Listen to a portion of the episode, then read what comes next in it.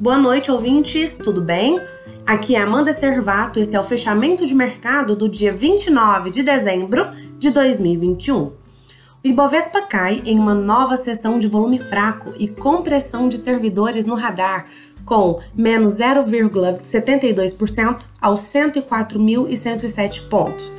Entre as maiores altas do dia tivemos Via, com 1,41%, TIM Participações com 1,01% e Minerva com 0,66%. Já entre as maiores baixas do dia tivemos Azul com menos 7,26%, CVC com menos 7,33% e Gol com 6,61% de queda. A performance da Bolsa do Brasil é explicada, em grande parte, por notícias do cenário interno, em destaque esta movimentação de servidores públicos federais por reajuste salarial, o que é visto como uma ameaça ao fiscal.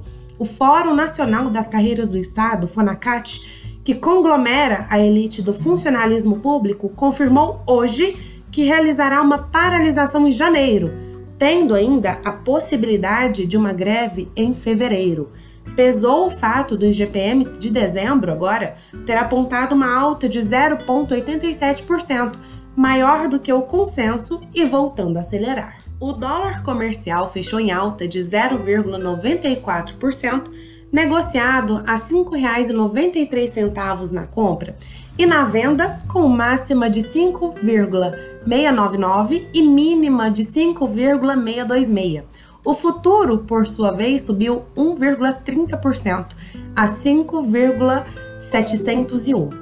O dia foi marcado por disputas entre comprados e vendidos na moeda envolvendo a definição na última Petax do ano, que acontecem nesta quinta-feira. A moeda brasileira andou descolada dos seus pares internacionais, que mede a força da moeda americana frente a uma cesta desses ativos, que caiu 0,29%. No mercado internacional, os investidores seguem avaliando a disseminação da variante Omicron em dias de baixa volatilidade nos mercados. As bolsas americanas fecham no positivo. Em Nova York, temos o Dow Jones e o S&P 500 avançando respectivamente 0,25% e 0,14%, ambas em recordes históricos para fechamento, dando continuidade ao rally de fim de ano. A Nasdaq, porém, fechou estável, subindo apenas 0,01%. As bolsas da Europa fecham mistas, acompanhando pausa no rally das ações de Nova York. Após ajustes, o índice fechou em queda de 0,11%.